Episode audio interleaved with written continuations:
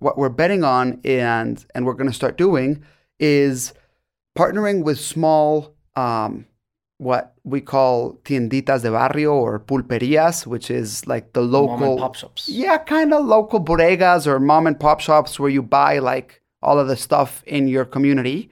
For them, like to be able to serve as cash in and cash out avenues as well. By enabling these mom and pop shops to be points of cash out as well, they can unload cash into the population, physical cash, um, and then they run less risks of being mugged, of being of suffering from extortion, because now they have a way without hiring a bulletproof car to go take the cash out, and they can't afford that. But usually, what they do is that they'll call a cousin and say, like, "Hey, man, can you come at a weird time?" And then the cousin shows up as if he's going to buy something at the store, and the guy that's at the store just fills up a bag of Cheetos, for example, that's empty with a bunch of cash and gives it to the cousin. And the cousin walks out of the store pretending like he's eating the bag of Cheetos, but there's no Cheetos in the bag. It's full of cash that they're unloading because they don't want to have cash. So I think it's a game changer.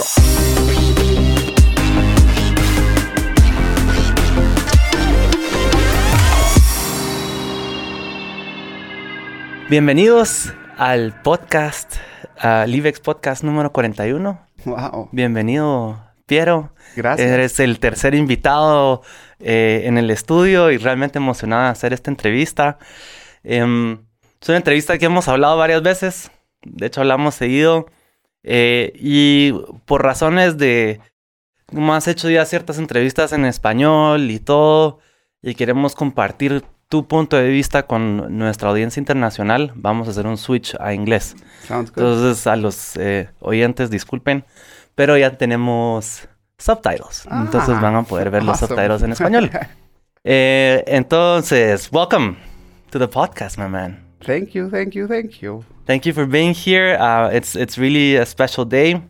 We're starting uh, this uh, podcast at the block height 751,244 of the only timeline that matters.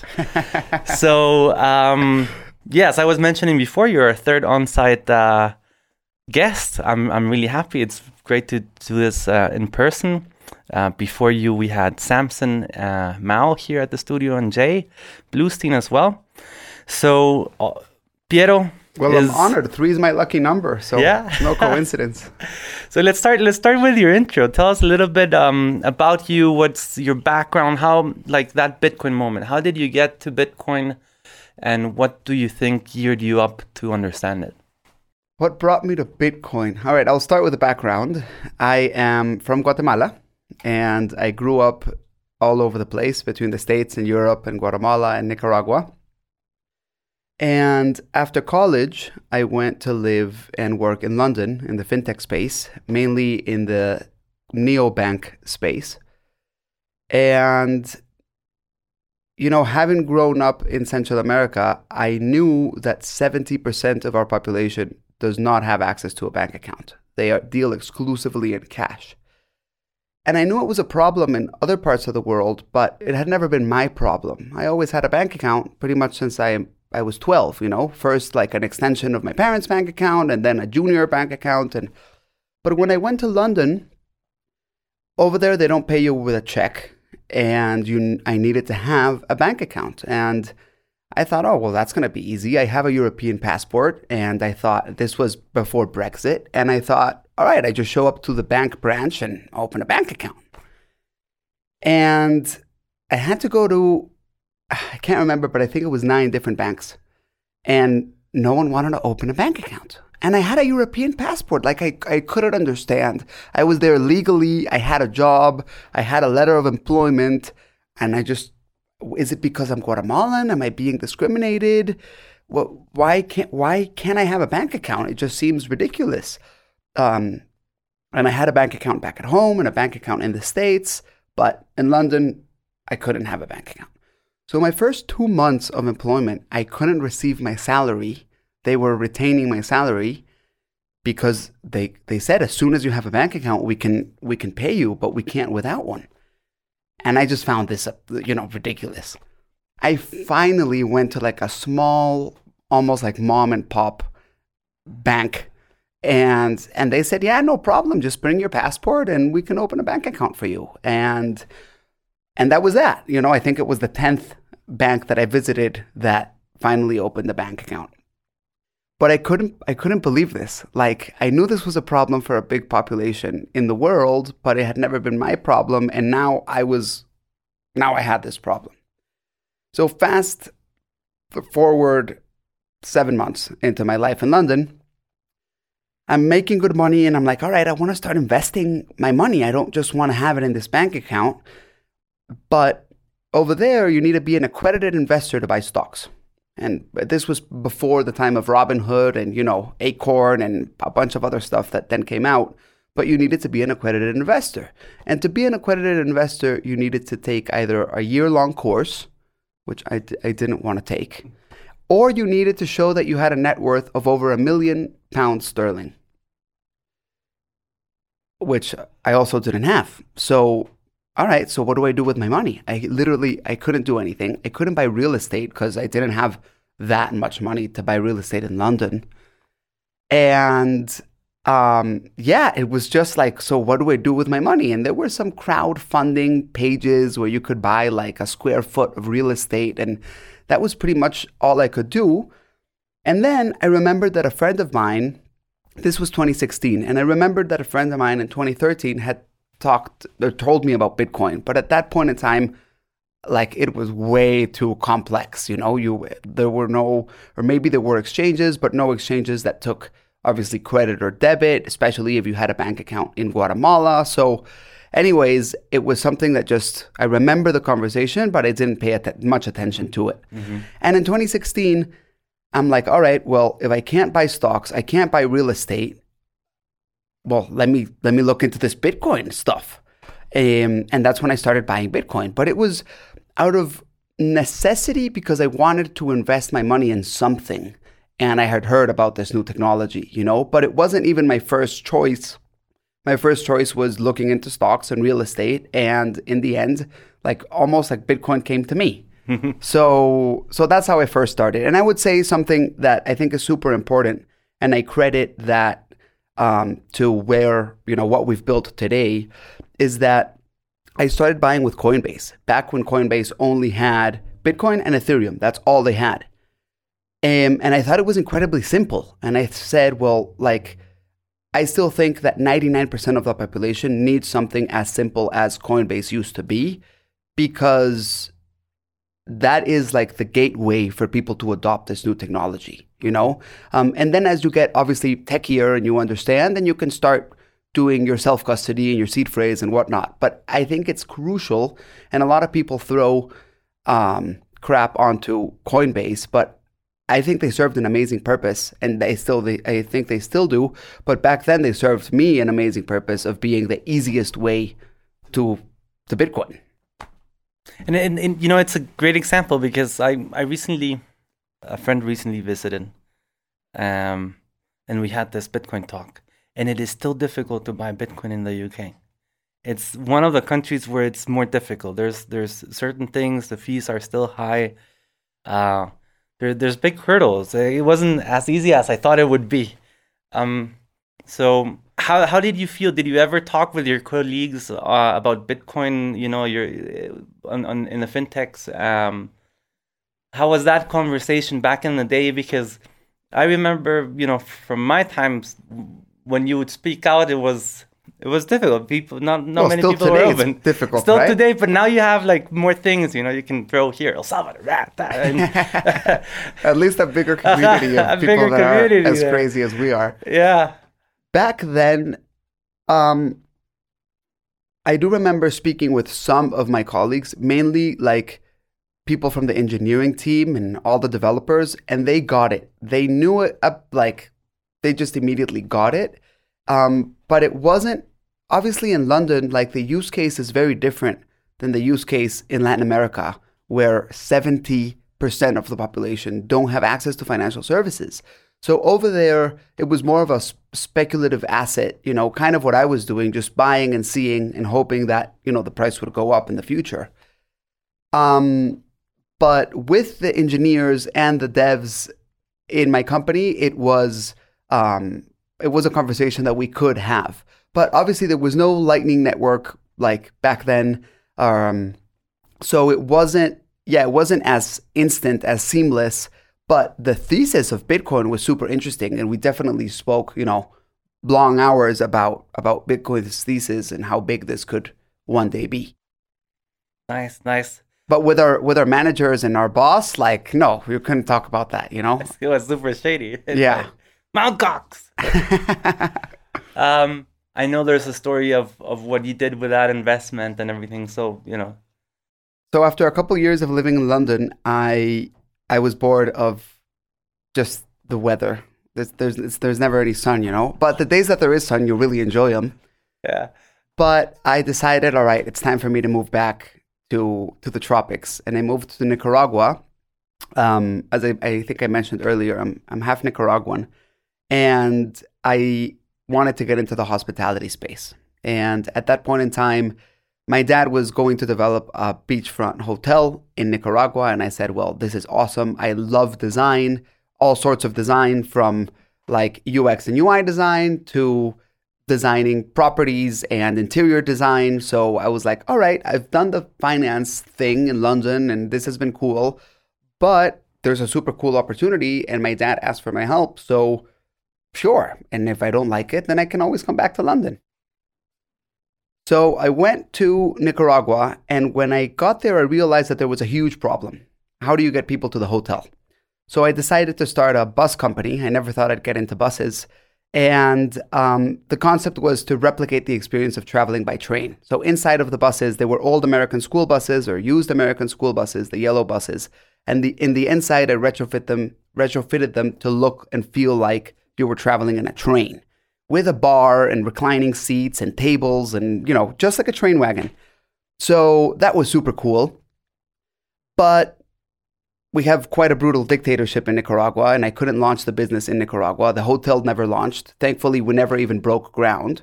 And I moved to Guatemala and started the bus company here. And we only operated uh, a year and two months, and then the pandemic hit. And obviously, the the, the Tourism. business was for tourism, right? So there was no tourism. The airports were closed, borders were closed.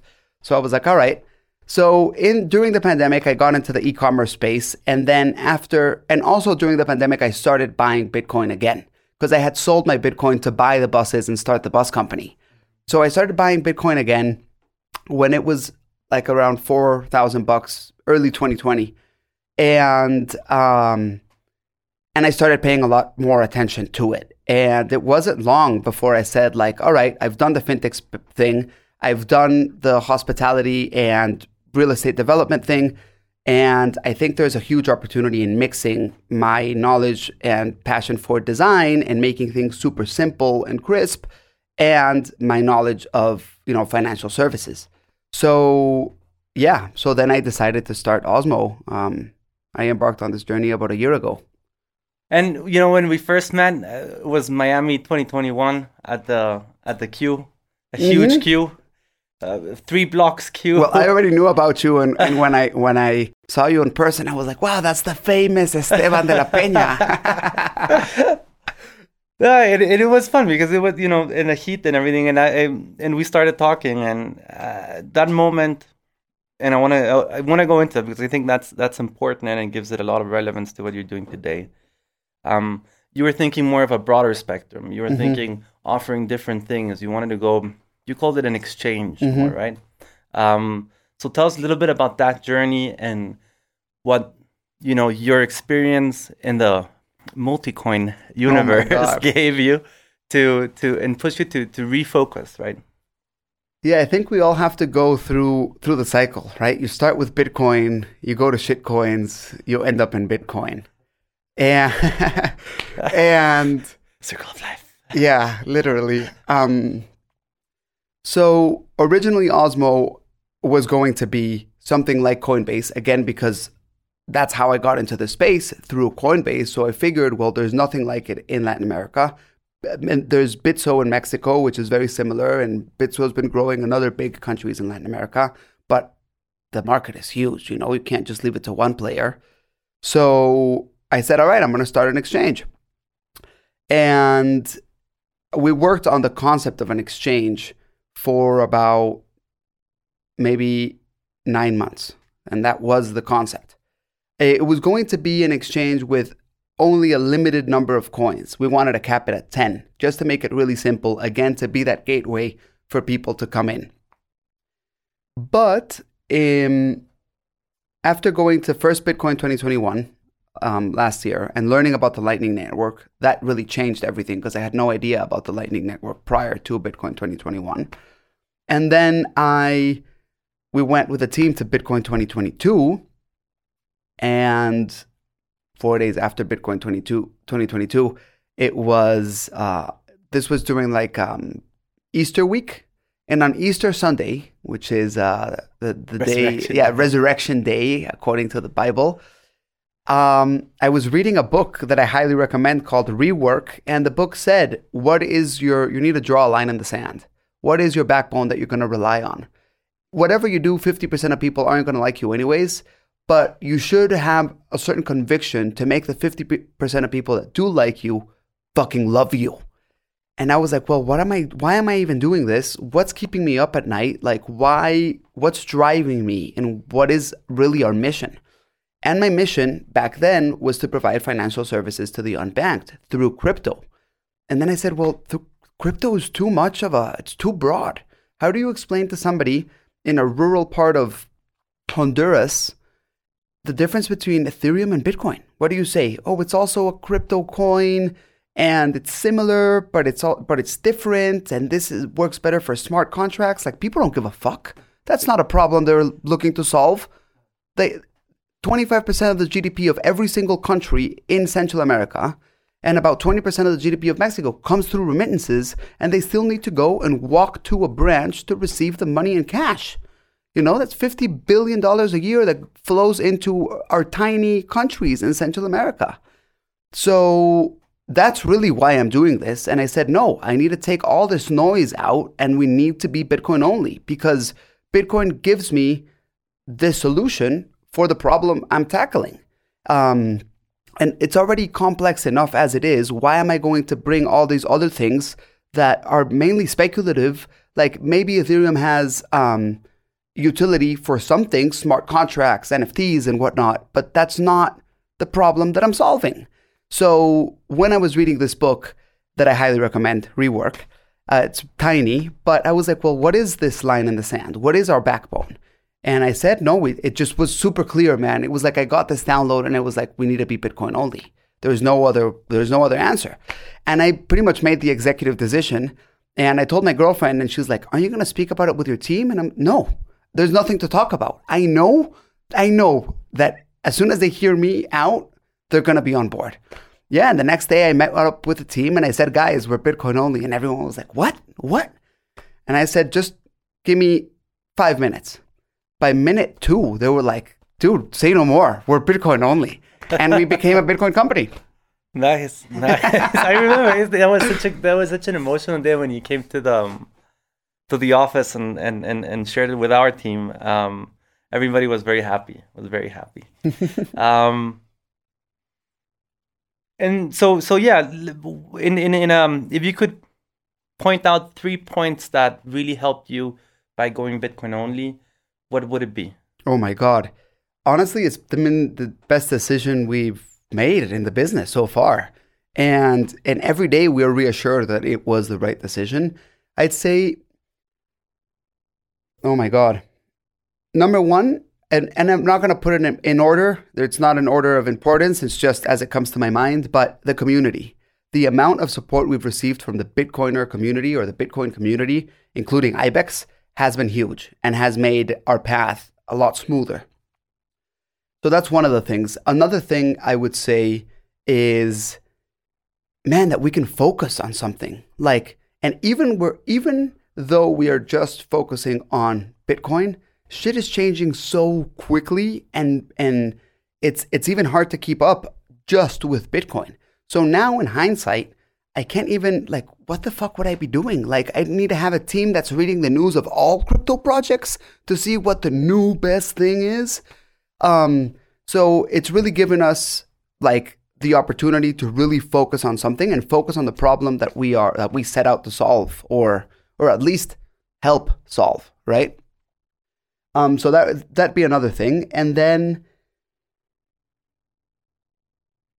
and then a third one I'd say, which is kind of related to the second one, is it's a lot easier to sell, man, um, and it makes us stand out too. Like Mhm. there's a billion exchanges every day. There's a new exchange, both in the world, in Asia, in Latin America, but there's no one in our region doing what we're doing. Um, there's obviously Strike and Cash App in the States, which I'm a huge fan of, and I and I admire them so much. Uh, both Jacks and their companies, but in Latin America, no one's come and really focused here, and and I think it's important for it to be a local company that's doing this um, because we understand our people. You know, it's very different when a foreign company comes with what works in the States or in Europe and tries to implement it here. It usually doesn't work. Um, so yeah. Anyways, I'd say the community, the fact that we can focus a lot more on one on you know the tasks that we're working on, and um, and that it, it differentiates us. Like when people ask us, "What's?" Because the other exchange in Guatemala, as you know, is Abra, right? Um, and people ask me all the time, "What? What's the difference between you and Abra?" I'm like, "Oh my god, so so many things." Like first of all, it's like saying I'm like a specialized brewery. You know, I only sell beer. Abra is a restaurant, and it's a Chinese restaurant with you know one of those fat menus and 700 things on the menu. So like, yeah, they also sell beer. You know, they also sell Bitcoin, but I I focus on Bitcoin. You know, we're making e- Bitcoin. eh, as we say in Spanish, estúpidamente fácil. Like we we want it to be incredibly easy. So yeah, we're we're as far apart from what Abra is as, as anything else, right? Um, but I would say that you know it's also helped with sales and explaining to people why we are Bitcoin only. Yeah, and, and there, you know, it's not only by focusing, you're able to not only give a better user experience, but also a broader service. Mm-hmm. If you could expand on what other things are you doing, you know, in the service? So in Osmo, you can buy and sell Bitcoin, um, just like you can in Cash App, for example. You can buy with uh, local bank transfers. Um, next week, we'll enable credit and debit card purchases. And you can also buy with cash. And that's something we're super excited about because, again, 70% of people in our region deal exclusively with cash. They don't have a digital bank app. They don't have a neobank app. They don't have a physical bank that they can go to. They get paid in cash. They pay their bills in cash. They top up their phone in cash and they save in cash. So, giving people the opportunity to buy Bitcoin with cash, we believe is a game changer. So, so far we've signed with um, a deal with about 8,000 locations from Mexico down to Costa Rica. That as we start expanding out of Guatemala, you know, the pilot that we're doing in Guatemala, we're going to start rolling those, those, uh, rolling out those um, physical cash in and cash out locations. So right now in this pilot program, we have four with the same company that we signed the 8,000 locations in the region. Um, and I think that's a game changer. I think that giving people the opportunity to cash in and cash out with physical cash or convert their Bitcoin to physical cash is a game changer. Um, you know, in both in and out. Uh, you know, the elephant in this room is obviously remittances. It has been the holy grail of the holy grails in fintech since, you know, since I started, since I can remember. Um, a lot of people have been trying to innovate in that space in a small margin space with the same rails. Mhm. So it's difficult to innovate with the same rails. And I think in general, you also, our financial, our inclusion challenges in Latin America, they're modern ones, right? This is it's relatively recent how everything has evolved and the challenges that that come with it. So I think we do need a modern tool to to approach them and not always on the same aspect. That is something I respect a lot from what you've created and and with that. But um, maybe we can go also a little bit on the background why you know you focused on on bringing this because this was a big effort. So the background is ever since I can remember, ever since I'm a kid, um, I've known about remittances because um, my grandpa, like 40 years ago, saw a huge opportunity before Western Union existed in Central America, before MoneyGram existed in Central America. Like there were no remittance companies 40 years ago in the region.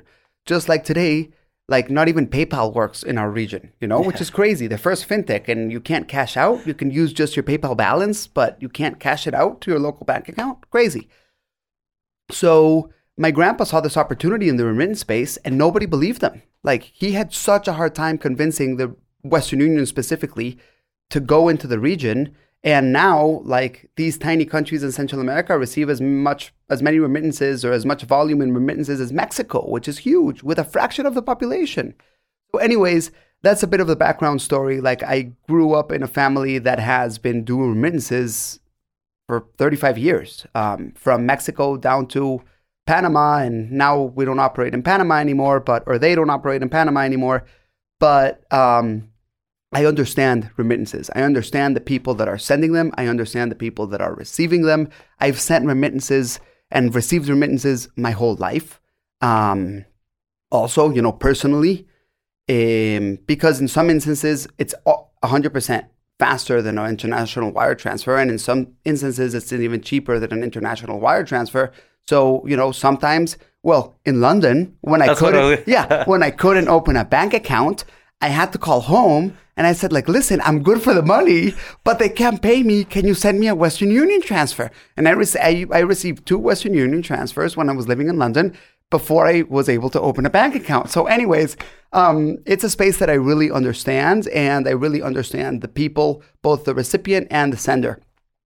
And the the um, where I'm going with this is that you can't just bring a new technology and ex- expect people to adopt it. You, in my opinion, it is critical that you partner and that you replicate either you replicate what they already know, but but I think it's even better to partner with existing companies that people already use and trust and have been trusting their money um, for the past 30 years, right? So like, all right, so now you can receive it on your phone and a Bitcoin transfer, right? Instantly for free using the Lightning Network. If your family member sent it to you using Kraken or Cash App or Strike, a family member that migrated and lives in the States, right?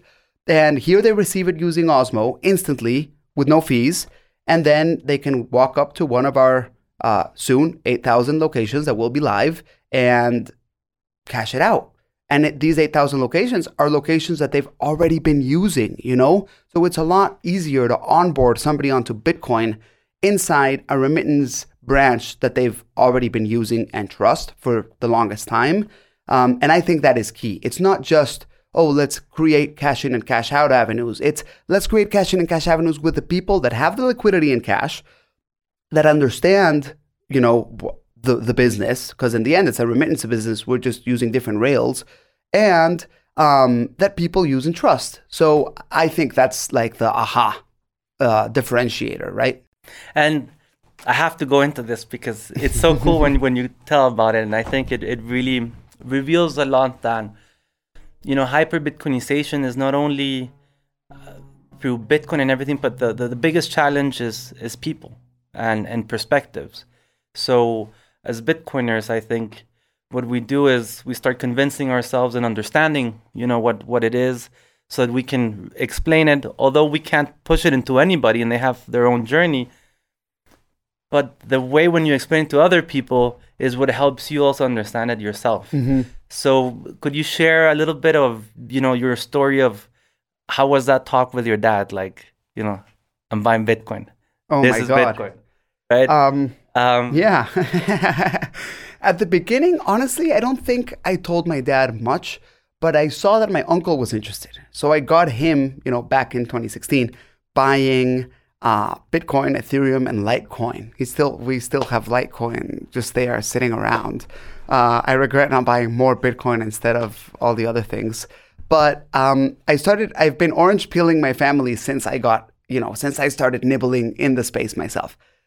Um, and it wasn't till yeah, last year that I had a, a chat with my family, um, who are awesome and my number one fan. I they're super supportive in everything I do, and I said like, listen, I think this is the future. It, we might it might not be the future in the next year, but this is the future. And and I want to partner up with you so that we can use the infrastructure you've laid out in the past 40 years and the new infrastructure. But if we don't do this together, like it's going to end up, it's going to be a blockbuster story, right? Mm-hmm. Um, the dinosaur that didn't want to admit that it was a dinosaur and then it got extinct. So, um, so honestly, going back to your specific answer to your question about explaining things, um, a book that helped me understand it a lot better and explain it in very simple terms is, coin, is called A Beginner's Guide to Bitcoin by Matt or Matthew Kratter. Uh, he's a professor at a university in the States. And the way he explained it was so simple that I just used that. I translated, I spoke with him, I reached out to the author, and I said, Can I translate this into Spanish? I need to share it with the Spanish speaking community. Um, and yeah, so, anyways, with through that book, I was really able to get in uh, into orange, fully orange pilling the rest of my family. Mm-hmm. Um, but having said all of that, and I do think it's important that you understand Bitcoin, especially if, if you're going to be holding Bitcoin and investing in Bitcoin or using it as an investment, right? A long term investment. I don't think it's crucial that people need to understand it. I have no fucking clue how email works, man. I don't know how WhatsApp works. I don't know how the engine of my car works. But I know that if I press a button in my car, it turns on. And if I press a lever on the right, I'll go forward. And if I press the other one, I stop, right? That's pretty much all you need to know with to drive a car. I don't need to know that it has pistons and a V8 or a V6 and a, I, that's not my thing. Twin turbo. Yeah. So, um, and the same thing with email and the same thing with with the web, like or Bluetooth, man. Can you explain Bluetooth to me? Or even Wi-Fi? Like how do we send information through waves that we can't see? Anyways, I can go really deep into this, but we don't need to understand Bitcoin. And that's the whole thesis of making it so estúpidamente fácil, right? So fucking easy that, um, yeah, you just need to know that if you press this button, you send it. And if you press this button, you receive it. And if you press this button, you convert it to fiat immediately. So, um, with Osmo, although in our social media we have obviously like we we do we do make the effort to teach people but in the end there's so much information although there is a lot more information in english than in spanish but in the internet there's a lot of information so if you really want to learn you can learn uh, you can learn through the material that we are releasing on our on our social media or you can learn on your own but ultimately you are only going to learn if you really want to which is what i, I think you were getting to mm-hmm. right like mm-hmm people can orange pill you, but and that might be just a seed. But if you want if you want that seed to grow, you need to water that seed, right? No one's gonna just sit down with you and explain to you because every, I would say the biggest the big majority of Bitcoiners have been in a way self-taught through books like the one I mentioned and through YouTube videos and whatnot, but you do need to dedicate the time. However, with an amazing UX uh, and and a, and a really nice interface, then you don't. It takes that necessity away, right? Like people don't understand how ACH works or how Western Union works, and you don't need to. You just your family member calls you and says, "Hey, I sent you money. Go to this branch and pick it up. Go with your ID." That's it. You go with your ID and they give you the cash. No one's asking like, "Hey, what rails did you use and and what's your what's your settlement like?" People don't give a fuck. They just want their money, right? So, so I guess that's the thesis for Osmo. Um, but in the end, if you really want to learn, you have to you have to deep dive on your own.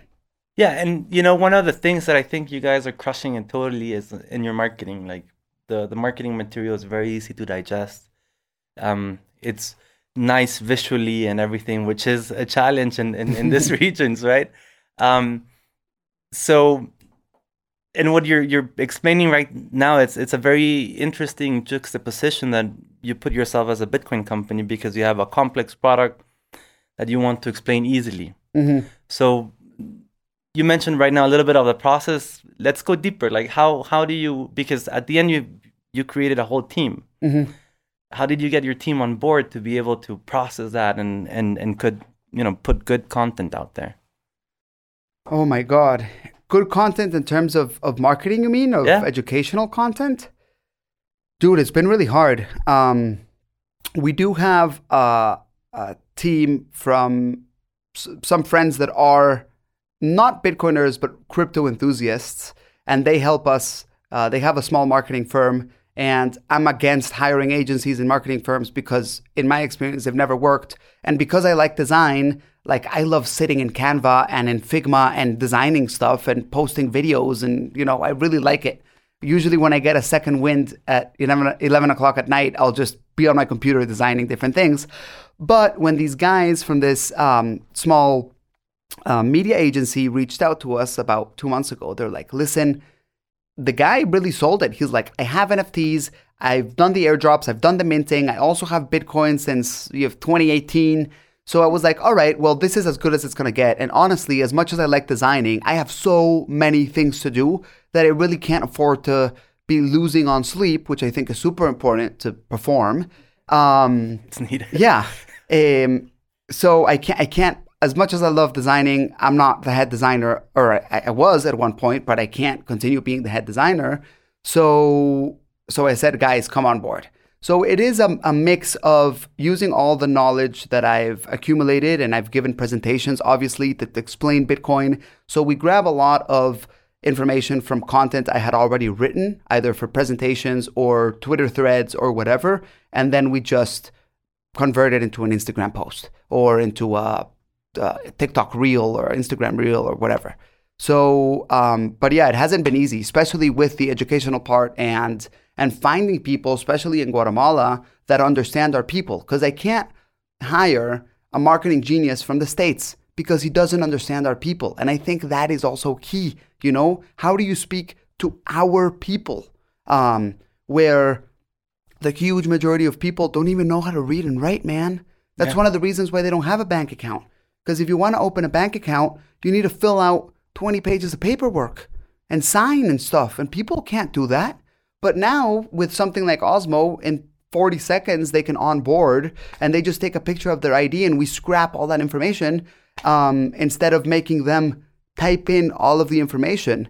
So, yeah, I obviously, again, if we were to speak about this and uh, deviating a bit, but if we were to speak about this with maybe a company from the US and, and a super Bitcoiner company, they'd say, like, fuck no, you sh- they shouldn't be giving you their ID. Like, that's against Bitcoin. And it's like, dude, are, do we want hyper Bitcoinization or not? Mm-hmm. Do you understand why people don't have 70% of people don't have a bank account? Like, a huge majority of people can't read and write in our region. But they, but 94% of Guatemalans have a government issued ID. So how easy it is it to just take a picture of your ID front and back and I get everything. I get your birth date, I get your name, I get your last name and you can create an account in less than a minute. Whereas to open a bank account, you that's not an option. It takes a week to open a bank account and forms and forms and forms that you need to read and write.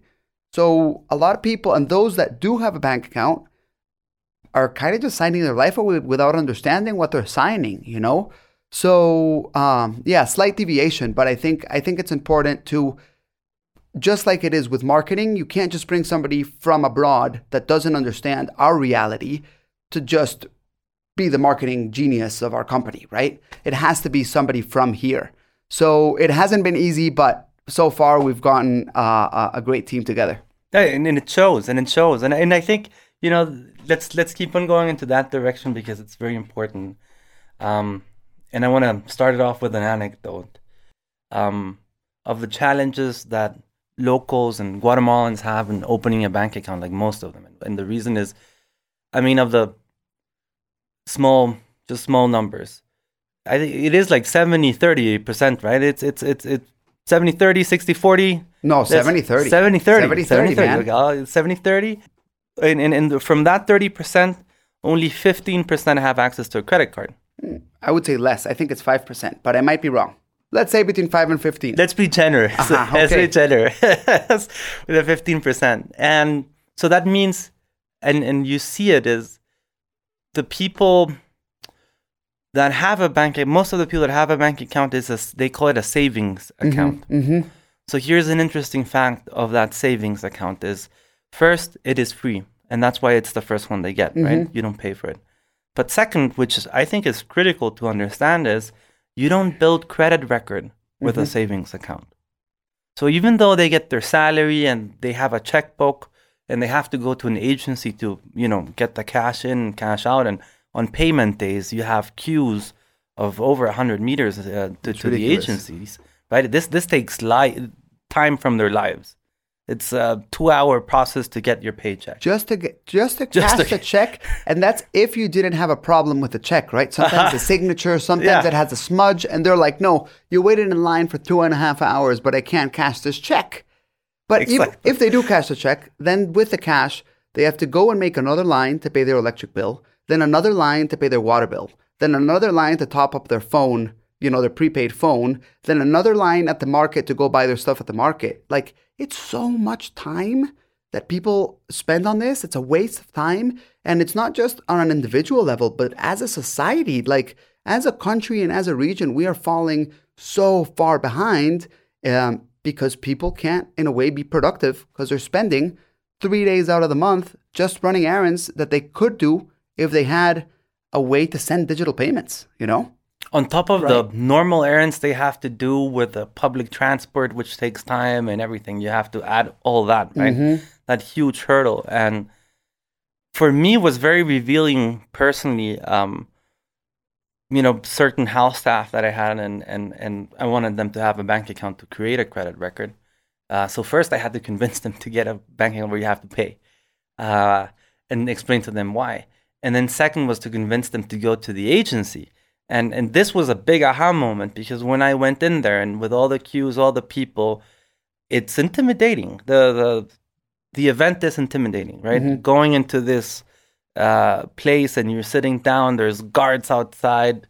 Uh, then then you go in and you sit down with this person in a full suit You and can't use your phone. you can't, use, your, phone, in the right? so right? yeah, so and then they ask you for your ID, and and and it comes to that point that you were mentioning before, right? So then they have to read documents, sign documents. This is probably the first time that they're doing something that in that part. Um, and um, you know, some banks do more effort than others. Um, that is for sure. Um, but those are like the everyday hurdles. So maybe you can, you know, also tell from your story, from from your aspect, like how are you focusing? What do you think is important to bring Osmo to the people, and and what will level out? Because the example you did of just taking a picture of your um, ID. of your ID is awesome, right? Like that's a super clear example. Yeah. right? It's simpler to take a picture of your ID on your phone Than than going to an bunch- agency. yeah, and, or to write a bunch of information on your phone, right? Yeah. Um, obviously, like although you go through a process of KYC, um, we're not a bank, so we're not regulated like a bank. And I also like we throw a lot of shit on banks, but it's also not their fault. Like they are so heavily regulated. Like they would like to have more, more open more bank accounts to more people, but they can't. And they're so heavily regulated that by law they're required to give you a pamphlet of 20 pages for you to fill out you know, and they need to see you in person and you have to go to a bank branch and it's just like it's really not their fault. Um, and I think they usually take the blame, you know, especially from our community. It's like, ah, fucking bankers. But it's like, all right, well, it's actually the government that's making them do all of this. So let's just get that rec- that record straight for them. Um, but because we're not a bank, we can do things a lot simpler um, than than you know opening a regular bank branch. So the onboarding process is incredibly easy. Um, the conversion of Bitcoin to cash is incredibly easy. And what we're what we're betting on and and we're going to start doing is partnering with small um, what we call tienditas de barrio or pulperias, which is like the local Mom and pop shops. yeah, kind of local bodegas or mom and pop shops where you buy like all of the stuff in your community. And um, for you to be able to, for them, like to be able to serve as cash in and cash out avenues as well. And I think a perfect example, like these shops have been selling magic internet money for 20 years already. They call it um, in Spanish saldo, which is the the prepaid time, the air time you have on your phone, right? But yeah, for 20 years you've been able to go to like in every corner with cash and buy magic internet money. Maybe it's maybe it doesn't go through the internet, maybe it's magic cellular money and suddenly like you give the guy a 100 uh, quetzales of you know our local currency, and then you receive a message, an SMS that says you've received 100 quetzales of airtime. So people already know how to do that, and the the guys that own the shops and work in the shops already know how to receive cash and with an SMS or with a phone send you you know the equivalent of this magic money that's owned by the telcos, right? So what we want to do is exactly the same and the other way around too. For you to be able to go with Bitcoin and receive cash. Because right now, with the airtime that you have on your phone, you can't convert it back to cash. It's only a one way street. But giving the option to these uh, mom and pop shops to also convert it back to cash because they have so much cash and they suffer extortions. It's not safe for them to have cash. Obviously, like they don't they can't afford hiring moving cash around is super expensive like also people throw shit on western union and it's like dude do you know how much it costs to move cash around? Um so yeah just like people say things about the banks and it's like well do you know why they why they are the way they are? It's not their fault. Um, i'm not saying they're perfect by all means but you know you really need to understand before you criticize. So um, by enabling these mom and pop shops to be points of cash out as well, they can unload cash into the population, physical cash, um, and then they run less risks of being mugged, of being of suffering from extortion, because now they have a way without hiring a bulletproof car to go take the cash out, and they can't afford that. But usually, what they do is that they'll call a cousin and say, like, "Hey, man, can you come at a weird time?" And then the cousin shows up as if he's going to buy something at the store. And the guy that's at the store just fills up a bag of Cheetos, for example, that's empty with a bunch of cash and gives it to the cousin. And the cousin walks out of the store pretending like he's eating the bag of Cheetos, but there's no Cheetos in the bag. It's full of cash that they're unloading because they don't want to have cash. So I think it's a game changer also that we are enabling these stores to serve as as cash out avenues to to unload that cash and min, uh, minimize their risks of getting mugged, uh, etc. et. Yeah, I think you know, and this this stories they sound, but they're true. Like I've I've I've seen that type of operation. So, you know, back in 2014 when we were in the fintech again. and and cash is is very very difficult and expensive to move. Um, I think I don't I don't have a specific number, but it was you would get seventy five cents to the to the quetzal mm-hmm. um, from from the cash if you're like a distribution company, for example, like Pepsi or Coca Cola or something like that. With because they have to recollect the cash from those mom and pop stores, you know, put it in a box, and from there take it to their central and then so count check, them again. Check this out. Now and, that you mentioned it, just it disappears yeah. in the yeah. process, right? Yeah. Uh, you, you don't count it right. You need to count it again. Yeah. Um, funny you you mentioned you know the problem that these mom and pop shops have when paying their suppliers, like Pepsi, for example. Pepsi's really big in Guatemala, as you know. Um, they need to pay them in cash because these mom and pop shops don't have a bank account because they're part of the 70% of the population that can't open a bank account. Um, so, through what we're doing, now we're enabling both the mom and pop shop to receive Bitcoin, also to, in a way, cash out Bitcoin, and that's how they receive Bitcoin.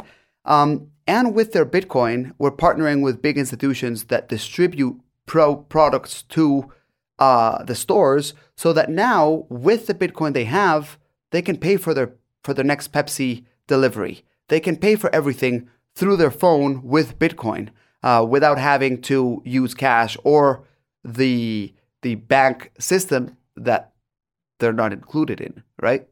Yeah, yeah. I mean, that is there's so many stories on on on why just cash is not efficient and how that is holding us back as as a region and and you know there's more cell there's more smartphones than toilets in our region than toilets people prefer to still go into an outhouse you know in rural communities in our countries um, they prefer to go in the woods or into an outhouse a, instead of building a toilet so they yeah they prefer that and having a smartphone than not having a smartphone and using the money to build a toilet so there are more smartphones uh, than toilets in, in Central America, which is crazy. And to your point, like now we don't really need cash. We needed cash historically, but now people have a phone in their pocket, you know, where they can send and receive Bitcoin instantly and for free. Yeah, and uh, well, it's a, it's time time will tell how how how that will work. Um, let's go into your view of El Salvador because I think that's it's it's a good it's a good point to that. And and how do you how do you view, you know, the adoption, the process of it, and and because you know it's right beside us. It's right beside us. Um, I have mixed feelings about El Salvador.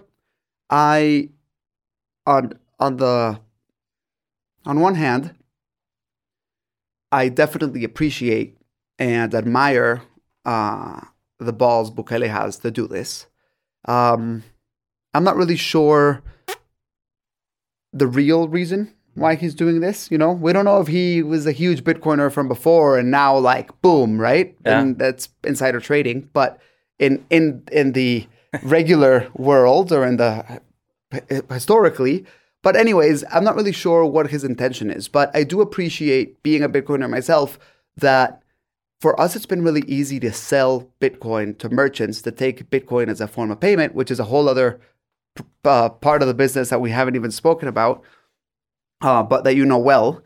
Um, it, it has helped us because now everyone in Guatemala has heard of Bitcoin because their neighboring country is the first country in the world to adopt Bitcoin as legal tender.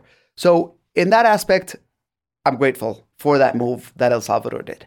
I'm also grateful for the vision, or I appreciate the vision that he has because, sure, it's not going to happen overnight. These are baby steps, but I do believe that now they are positioned in, you know, to take on the future of transferring value. Um, the other thing that I think is super important is that El Salvador is now on the world map, and it's also going to be written in history, like it'll be in the history books as the first country to have adopted Bitcoin. So that is also super admirable, right? Um, and in terms of tourism, man, like our countries are beautiful and people don't come to our countries as much as they should. And now El Salvador again is on the map. So there's more foreign direct investment that people are now investing in real estate using Bitcoin people want to go see what this Bitcoin situation is like in El Salvador, and their tourism is booming. So I think that all those things are, are worthy of admiration. Um, now, on the other hand, I'm not sure that the implementation was good. Like governments can't really do much well. You know, that, pretty much nothing. Yeah, it's the biggest. It's the biggest company in the country is the government, right? Yeah. And yeah, running a company that big worth billions of dollars. I don't know what the GDP of of uh, of El Salvador is, but uh, it's it's over fifteen billion dollars a year. Like, there's no other company in Central America that's worth fifteen billion dollars. Um, so they are big companies that these people are running, but because they're so big, they're also very clumsy, right? So doing something as revolutionary and expecting it to work from one day to the next is just far fetched, right? So I'm not sure that the implementation was done right, but I also see that being a government you know, and, and having its limitations that a government has, maybe there wasn't a right way to do it. Maybe what you needed to do, it's kind of like what we do in the startup world, just fucking do it and then figure it out and then things will just start happening, right? So, um, but I do think that the adoption hasn't been great because it's not super easy to use um, in El Salvador. There aren't a bunch of cash in and cash out locations. So I'm not sure that it's working right now the way we envision it, right? And the way maybe originally it was envisioned. That's not to say that it's not going to work. I do think it's going to work. I think it's going to take time. Obviously, it's going to take a lot of effort from the community, from all the Bitcoin community. We have Mi Primer Bitcoin in El Salvador uh, together with you guys and with the help of other Bitcoiners. Um, creating this diploma and the first diploma for public schools for El Salvador. So yeah, the government can't do everything, and you can't expect and just sit sit and wait for the government to solve all the problems, right? Um, and and it needs it needs a lot of help from the community to make it work to teach kids in the schools what is Bitcoin, how do you use it, etc., etc. Um, to teach people and merchants that you can receive Bitcoin and you can either keep the Bitcoin or convert it instantly to local currency and, and cash it out. So yeah, um, it's very complex, eh, and we could go in more into like the political aspect of it, but I'd rather not. Uh, but on the Bitcoin aspect, I overall I think it's I think it's good. The only uh, the only negative aspect I think is that goes against the Bitcoin ethos is the blockchain is transparent, right? You can see everything that's happening, and and it holds people accountable. Uh, uh um, transparency holds people accountable. And I don't understand who or how or how it works, and it seems like no one does. How does it work when a government wants to buy Bitcoin on its balance sheet when pe- with people's money? Because I'm not El Salvadorian, so it's not my money, but all the people that pay taxes in El Salvador, you know, the government or Bukele is using people's funds from taxes to buy Bitcoin in what seems to be at his discretion. Again, I might be totally wrong, but what we see on social media and on the news, there doesn't seem to be like a, a protocol where more people are involved to make a decision with people's funds. And like, yeah, you you need yeah, yeah you need accountability, you need transparency. And like the ethos of Bitcoin is to be transparent and accountable. And I'm not sure that whenever El Salvador buys the dip, I'm not sure that that's being transparent and accountable. Um, but besides that, I would say that's the only thing that just doesn't really uh, fit in with the rest of the initiative. Um, but besides that, yeah, I mean, I, I wish Guatemala were to, to jump on on board and and continue hyper Bitcoinization of uh, which is is happening to a big degree um, because uh, you know the regulation allows us to hold Bitcoin, which is I think a big big advantage for for, for Guatemala specifically and for many Latin American countries, actually, there are just a few that have restricting laws. But effectively, other than Venezuela, Bolivia, you really can buy in any other Latin American country freely. Yeah. Bitcoin, which is impressive. It is. Um, so then it begs the question do you really need to make a legal tender? Yeah. Yeah. just needed one. so on in, in, in this and we haven't gone into this, and I, and I really do want to go go into this. Tell us a little bit about you know merchant adoption, institutional adoption. How how do you see that part? Man, that's growing so fast. I didn't. Okay, just uh, as a parenthesis, um, that maybe I should have said it earlier, but we launched Osmo July first of this year, so it's about eight weeks or seven weeks since we launched. Um, and we have seen a really nice adoption in the retail space, people downloading the wallet and using it to send, receive, buy, sell. But something that we launched three weeks ago um, is Osmo Business, which is you know allowing merchants to receive payments. And um, yeah, it's honestly it was very easy to jump on board and create Osmo Business because you guys at Ibex are our partners and you give us that infrastructure.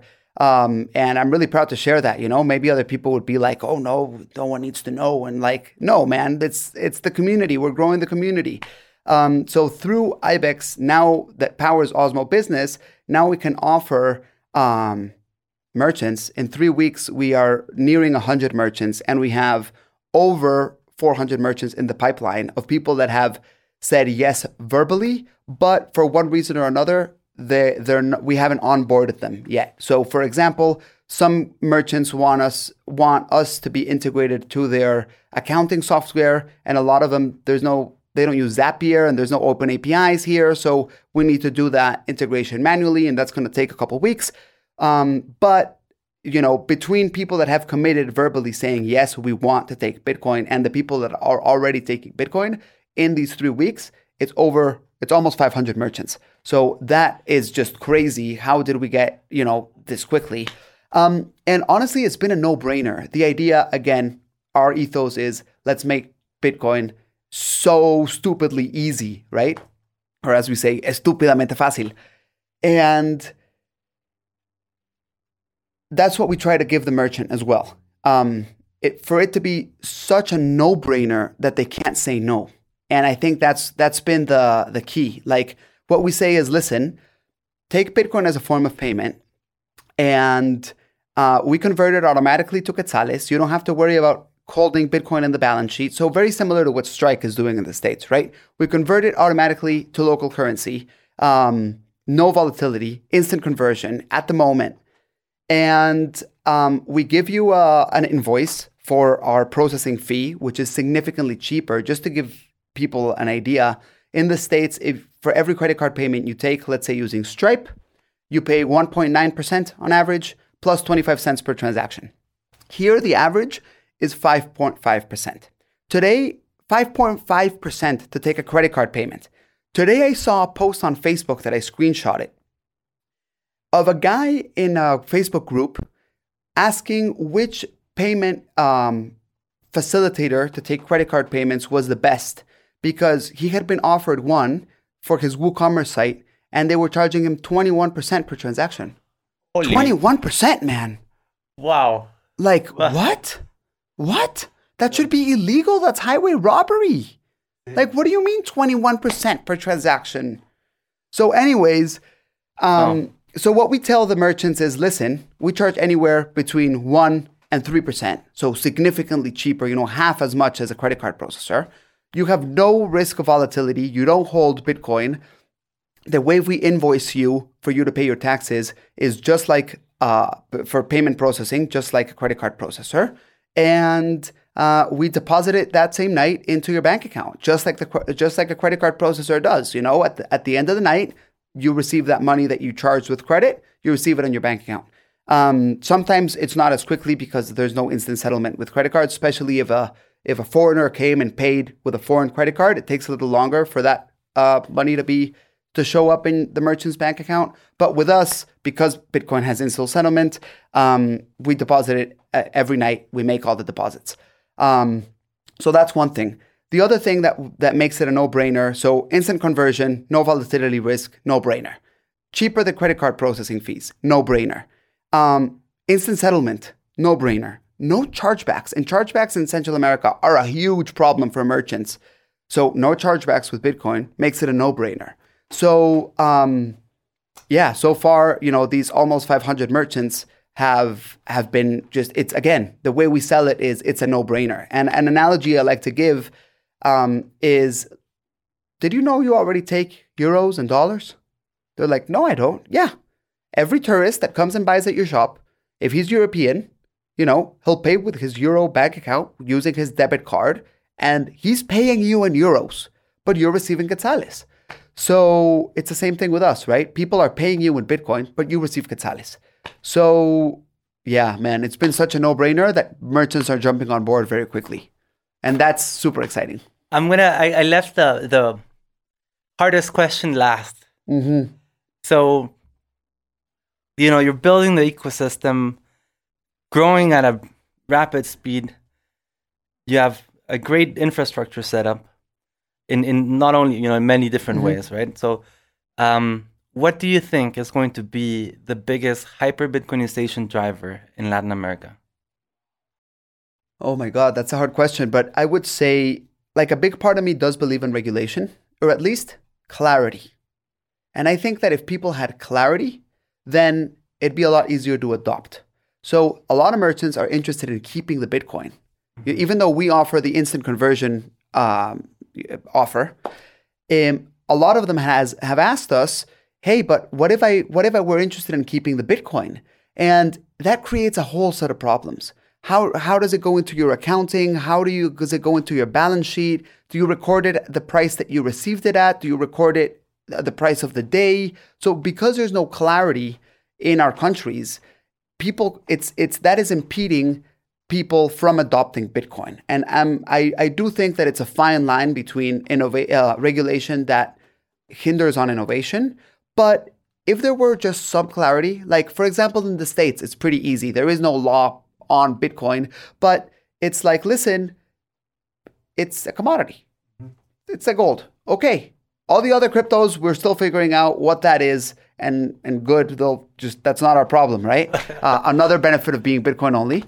And so if we had clarity on, all right, El Salvador made it legal tender, so we're going to make it, we're going to recognize it as as a currency, and then companies like Osmo could say, all right, well then what I need is a license as a as a and this is an exchange, like a foreign exchange, right? Just FX. We convert from dollars to Bitcoin, from quetzales to Bitcoin, and back and forth.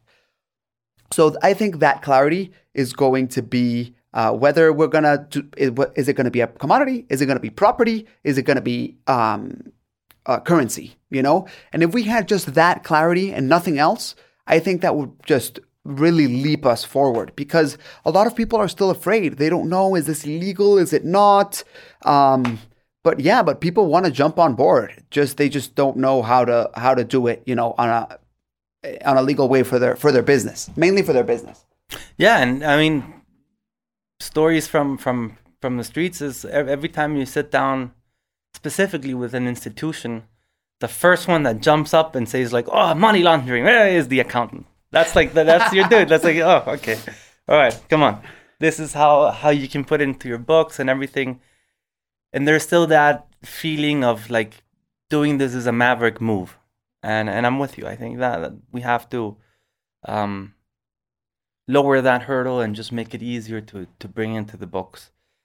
Um, man, honestly, we could. oh my on, god, we could all day, right? all day. We could keep on talking all day. Uh, but to all our listeners, thank you for for holding on this long. Um, let's let's go to to to some of your last statements. Um, what is what what do you see? What excites you most? What do you see in, in, in your in the next roadmap are you, you know, looking features, looking regions? How are you looking to expand? And um, yeah, where can we, and obviously where can we find Osmo? Please share your links and everything. We're going to launch in Costa Rica by the end of the year, so everything is already in motion for that to happen. November is is our uh, ETA for launch over there. We're looking to launch in Mexico in June of next year. Again, I think we, we're in a privileged position where there isn't anyone there are plenty of exchanges, but there's no one doing what we're doing the way we're doing it anywhere else in Latin America yet. Um, so we do have a first mover advantage, and I think Mexico is is beautiful in in, in every sense of the word.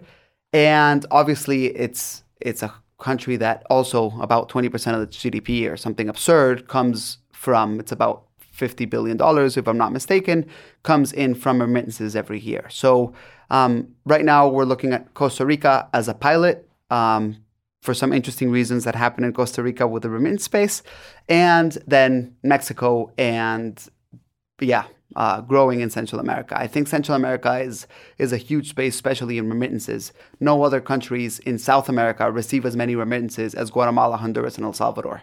Um, so that's a, a, huge insight, right? And people just ignore Guatemala, El Salvador, and Honduras and Nicaragua but dude, if you're in the remittance space, that's where you're going to be. So we're in the Bitcoin space, but we're creeping in on the remittance space, right? So that has me super excited. And really, the things that excite me most are seeing people using it for real things. I didn't like the team isn't building this, and I didn't set out to build this just so that people could speculate on Bitcoin. Like, okay, cool, you're giving people a, an, a tool for them to invest, but that's not that's not what excites me. When I see people receiving remittances through Bitcoin, that excites me. When I see people that there's a, there's actually a client, I'll go super quick into this, but a client of ours lives in Mexico. She's Guatemalan. She is not fully employed under the Mexican company. She works as a like a freelancer over there. Um, so she couldn't open any bank accounts in Mexico because the bank said, listen, you're not fully employed and you don't have a legal permanent residence. You only have a, a work permit in Mexico. And it's like, well, I do have a work permit. I'm working. I need a bank account. They said, no, So I totally feel for her because I went through the same thing in London.